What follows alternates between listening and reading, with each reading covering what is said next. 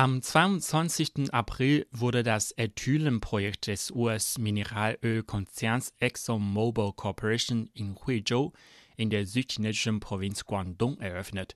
Mit einer Investition in Höhe von 10 Milliarden US-Dollar ist es das erste wichtige petrochemische Projekt in China, das vollständig im US-Besitz ist.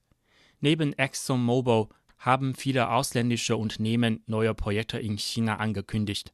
Die US-amerikanische Großhandelskette Costco wird ihre zweite Filiale in Shanghai eröffnen. Der japanische Automobilhersteller Toyota wird mit dem chinesischen Autohersteller FAW Group Corporation zusammenarbeiten und eine Fabrik für Elektroautos in Tianjin bauen lassen. Die Supermarktkette Sam's Club, die zu dem US-Einzelhandelskonzern Walmart gehört, wird einen Flagship Store in Shanghai eröffnen. Der US-amerikanische Kaffeehändler Starbucks wird eine umweltfreundliche Fabrik für Kaffeeröstung mit einer Investition von 129 Millionen US-Dollar in Kunshan in der ostchinesischen Provinz Jiangsu errichten. Obwohl es momentan Äußerungen gibt, dass auswärtiges Kapital China verlassen würde, haben viele transnationale Unternehmen ihre Investitionen in China vermehrt. China ist weiterhin ein beliebter Zielort vom auswärtigen Kapital. Am 31. März wurden mehrere wichtige Industrieprojekte in Shanghai besiegelt.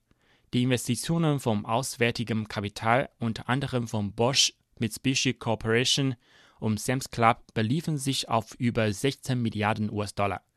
Die Supermarktkette Sam's Club haben bereits mehr als 20 Filialen in China. Sein Chief Operations Officer in China Andrew Miles sagte, bis 2022 werden schätzungsweise 40 bis 45 Filialen landesweit im Betrieb oder im Bau befindlich sein. Im ersten Jahresquartal fanden zwei Veranstaltungen für Vertragsunterzeichnungen von Investitionsprojekten auswärtigen Kapitals in Shanghai statt. Insgesamt wurden 129 Projekte mit einer Gesamtinvestition in Höhe von 23,9 Milliarden US-Dollar beschlossen. Darunter gibt es rund 30 Projekte, deren Investitionen 100 Millionen US-Dollar übertreffen. In Shanghai werden sich zehn Hauptquartiere von transnationalen Unternehmen und fünf ausländische Forschungszentren ansiedeln.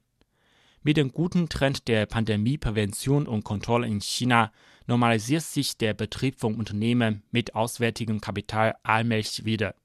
Einer landesweiten Umfrage des chinesischen Handelsministeriums unter 8700 Unternehmen mit ausländischem Kapital zufolge hatten 72,8 Prozent der Unternehmen ihre Geschäftstätigkeit zu über 70 Prozent bis zum 14. April wieder aufgenommen.